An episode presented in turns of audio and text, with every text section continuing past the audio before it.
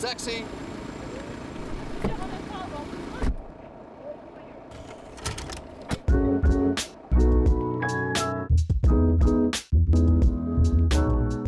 Am 24. Juni 2022 beschließt der Deutsche Bundestag, Paragraph 219a des StGB aufzuheben.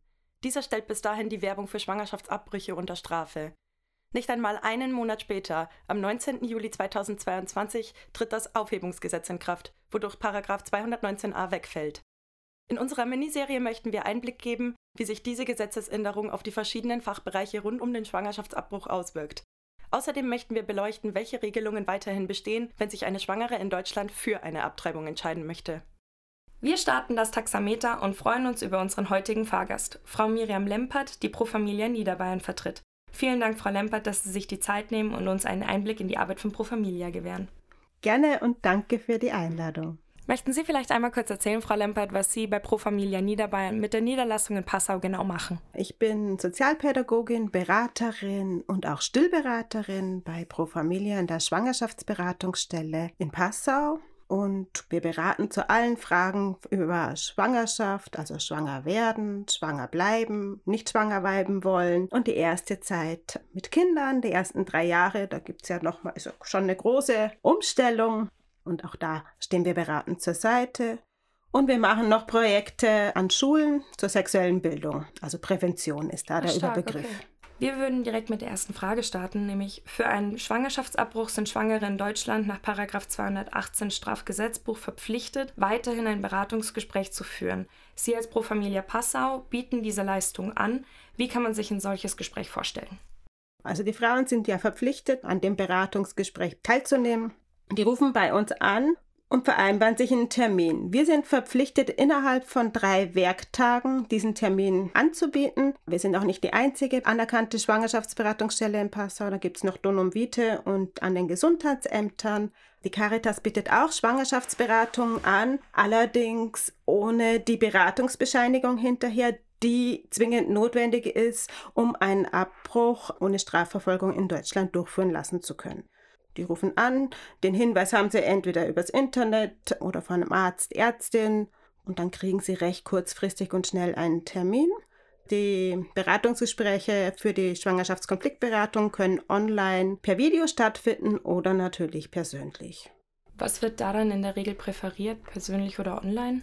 Tatsächlich meistens persönlich. Wir haben ein großes Einzugsgebiet, das kommen auch also aus dem Bayerischen Wald, Zwiesel und so weiter. Haben wir auch eine Außenstelle und da haben wir auch Beratungen und die referieren manchmal online oder auch wenn es kleine Kinder gibt und dann dadurch die Betreuung leichter ist. Aber tatsächlich kommen die meisten persönlich. Mhm. Und Sie meinten ja schon, dass es oft auch so ist, dass von den GynäkologInnen überwiesen wird zu Ihnen. Wie läuft es da dann ab? Haben Sie direkt eine Absprache auch mit den GynäkologInnen? Nee, das haben wir nicht. Aber die kennen ja die Beratungsstellen und sagen dann eben für einen Abbruch, brauchen Sie eben das verpflichtete Beratungsgespräch, machen Sie sich einen Termin. Haben Sie ein ich will jetzt nicht sagen, eine Vorlage, wie so ein Gespräch abläuft oder was genau behandelt werden muss in so einem Gespräch dann? Da gibt es schon gesetzliche Rahmenbedingungen und Richtlinien, was in diesem Beratungsgespräch enthalten sein muss. Ich muss halt auf die rechtlichen Rahmenbedingungen aufmerksam machen. Ich muss darauf aufmerksam machen, dass das Gespräch auch dem Schutz des ungeborenen Lebens dient, dem übergeordnet aber die Entscheidung der Frau ist. Man sieht schon, es ist ein bisschen paradox. Man muss auf beide Sachen hinweisen oder wir müssen das machen. Genau, und dann halt noch die Rahmenbedingungen. Die Beratungsgespräch mit verpflichtender Wartezeit. Nach dem Beratungsgespräch muss eine Wartezeit von drei Tagen, drei ganzen Tagen eingehalten werden. Also wenn heute am Mittwoch das Gespräch wäre, dann muss gewartet werden. Donnerstag, Freitag, Samstag, dann wäre der erstmögliche Zeitpunkt für einen Abbruch der Sonntag. Und dann müssen wir noch hinweisen darauf, dass der Abbruch von einem Arzt, einer Ärztin durchgeführt wird und innerhalb der ersten zwölf Schwangerschaftswochen. Dann wird auch noch oft über die Methoden, welche Möglichkeiten es gibt und was für die Frau natürlich am allerwichtigsten und allerinteressantesten ist, wo kann ich hingehen? Wo finde ich überhaupt jemanden, der einen Abbruch durchführt? Mhm. An welche Stellen können sich denn Schwangere dann in dem Fall wenden? Welche Werkzeuge können Sie denen an die Hand geben? Also wir können natürlich aufklären darüber, wie ein Schwangerschaftsbruch abläuft, medizinisch, welche Möglichkeiten das gibt, also operativ oder medikamentös und wir können auch die Anlaufstellen geben, wo ein Abbruch möglich ist. Haben Sie da einen Flyer oder? Unterschiedlich. Wir haben halt die Hinweise, die Ausschreibung der ÄrztInnen und dürfen die dann weitergeben. Aber wir dürfen die auch nur im Beratungsgespräch weitergeben, wenn die da vorhanden sind. Mhm. Sonst dürfen wir die nicht rausgeben. Sonst müssen sich die Frauen eben an die offizielle Liste der Bundesärztekammer wenden, wo aber ja nicht alle ÄrztInnen, die Abbrüche durchführen, aufgelistet sind. Alles klar, weil das war nämlich zum Beispiel auch eine unserer Probleme, würde ich jetzt mal behaupten, jemanden vom Fach, vom Medizinischen zu finden, der möglichst nahe hier in Passau wäre. Weswegen wir uns jetzt an eine Frauenärztin in Günzburg gewandt haben, die in der Liste aufgeführt ist. Aber es ist auf jeden Fall gut zu wissen, dass Sie als Pro Familia auch näher liegende genau. GynäkologInnen genau. Wir haben Genau, wir haben hier noch mehr Anlaufstellen, mhm. wobei es auch tatsächlich nicht viele gibt. In Passau gibt es halt eine. Mhm. Und ansonsten müssen die Frauen fahren. Die nächsten Möglichkeiten sind Regensburg und natürlich München. Ja. ja. Was es auch noch gibt, ist ja das Projekt Schwangerschaftsabbruch zu Hause, wo Ärztinnen, Frauenärztinnen aus Berlin vom Familienplanungszentrum Berlin einen medikamentösen Schwangerschaftsabbruch über Video, über Telemedizin begleiten. Oh wow, okay, das mhm. ist super spannend. Wie läuft das dann ab? Können Sie das ein bisschen. Genau, ausführen? also die Rahmenbedingungen sind natürlich rechtlich die gleichen wie beim Abbruch hier vor Ort. Sie müssen zum Beratungsgespräch kommen, dann vereinbaren Sie sich einen Termin mit den Ärztinnen in Berlin. Der erste Termin ist per Video, also es sind alle Termine per Video, wo die ärztliche Aufklärung kommt. Dann werden alle benötigten Unterlagen nach Berlin geschickt, also Beratungsbescheinigung, gegebenenfalls die Kostenübernahme. Sie brauchen auch einen Termin bei einem Gynäkologin, einer Gynäkologin hier vor Ort, weil sie ein Ultraschallbild brauchen, damit sich die Ärztinnen in Berlin über das Alter der Schwangerschaft, die Schwangerschaftswoche vergewissern können. Wird alles nach Berlin geschickt. Berlin schickt ein Paket mit den Medikamenten, genauen Anweisungen, auch Schmerzmedikamenten zu der Frau gibt es einen zweiten Videotermin, wo im Beisein der Ärztin das erste Medikament genommen wird und zwei Tage später wird das zweite Medikament eigenverantwortlich zu Hause genommen. Die Ärztinnen stehen in Rufbereitschaft und eben als Sicherheit ist eben die Voraussetzung, dass ich nicht alleine bin bei der Einnahme des zweiten Medikamentes. Da ist noch ein extra Schwangerschaftstest dabei, um eben dann zu testen, ob der Abbruch erfolgreich war oder nicht. Und die Nachsorge findet dann wieder ganz normal bei der Gynäkologin, Gynäkologen vor Ort statt, zwei Wochen später. Ist auf jeden Fall ein sehr, sehr flexibles Angebot, von dem wir jetzt tatsächlich gar nicht wussten. Mhm. Deswegen danke für den Einblick. Schwangerschaftsabbruch-zuhause.de Vielen, vielen Dank. Sehr gut. Wie kann man sich ein solches Gespräch vorstellen? Was genau wird in dem Gespräch, wie beginnt man so ein Gespräch, wenn die Dame kommt, also die Schwangere? Wie fängt man da an?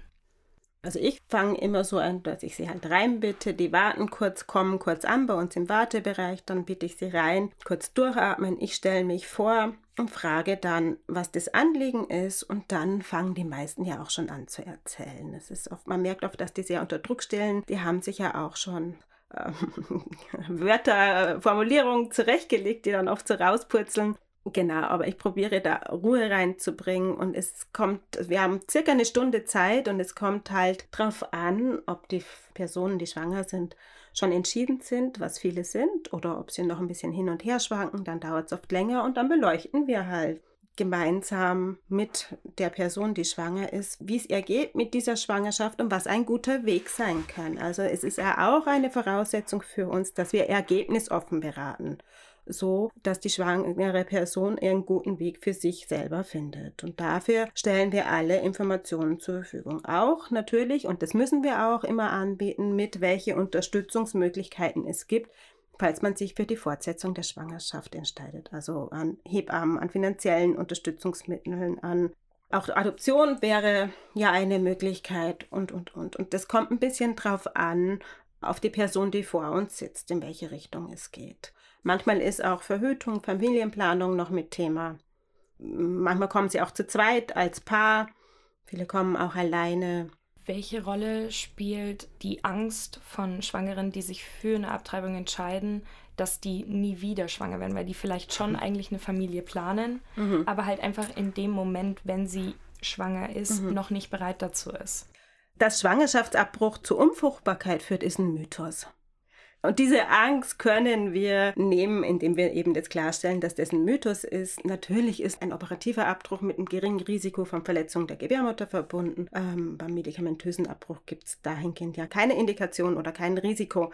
Aber was auch ist, Familienplanung, schwanger werden, ist wenn man einmal schwanger geworden ist, ist die Wahrscheinlichkeit hoch, dass es auch nochmal klappt, aber es gibt halt keine Garantie. Ja. Schwangerschaft, Kinderwunsch, Familienplanung ist immer existenziell. Können Sie erklären, wie sich die Beratungsarbeit bei Ihnen bei Pro Familia Niederbayern verändert hat nach dem Wegfall von Paragraph 219a? Da hat sich tatsächlich nicht viel bei uns geändert, weil sich die Versorgungslage nicht geändert hat, weil die Ärztinnen, die bis jetzt noch nicht auf der Liste der Bundesgerärztekammer standen, sich auch nicht draufsetzen lassen wollen, weil nämlich das Stigma, die Tabuisierung und auch die Gefahr, dass Menschen vor der Praxis demonstrieren oder dass man da angegangen wird, nach wie vor vorhanden ist. Da hat sich tatsächlich nicht viel geändert. Ich glaube, einige wenige haben es vielleicht jetzt doch mit auf die Homepage genommen, dass sie dies, äh, also in den Leistungskatalog, aber das hatte nicht wirklich Auswirkungen oder eine Verbesserung für uns hier in der Region Passau. Alles klar.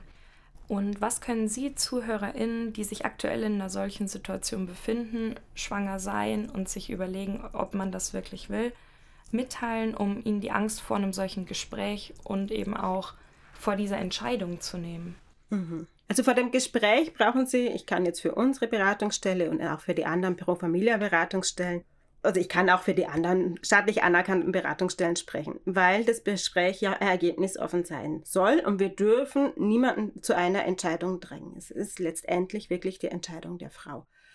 Viele gehen auch raus und sagen, puh, sie waren aber nett, jetzt bin ich aber froh und es war gar nicht so schlimm, wie ich erwartet habe, weil sie halt schon die Angst ist oft, dass wir in eine Richtung drängen oder beraten oder tendenziös beraten und das machen wir nicht.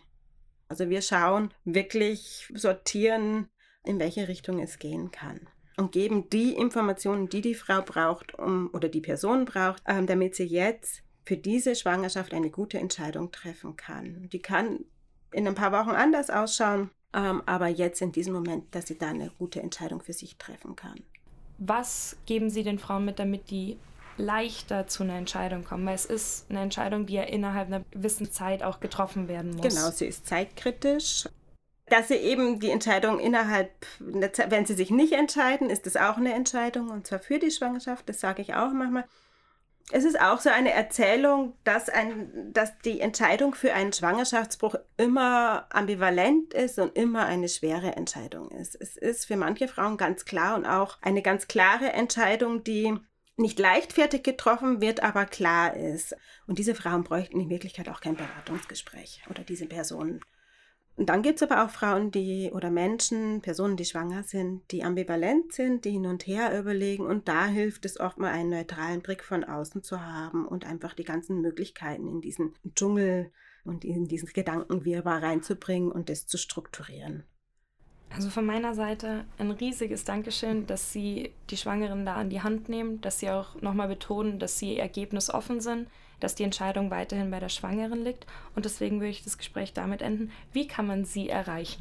Genau, wir sind erreichbar telefonisch, per E-Mail, über die Homepage. Man kann auch über die Homepage bei Pro Familia Bundesverband, profamilia.de Online-Termine ausmachen, profamilia.de. Da findet man auch alle Beratungsstellen. Aber am einfachsten ist es wahrscheinlich bei uns anzurufen. Vielen, vielen Dank, Frau Lempert. Gerne.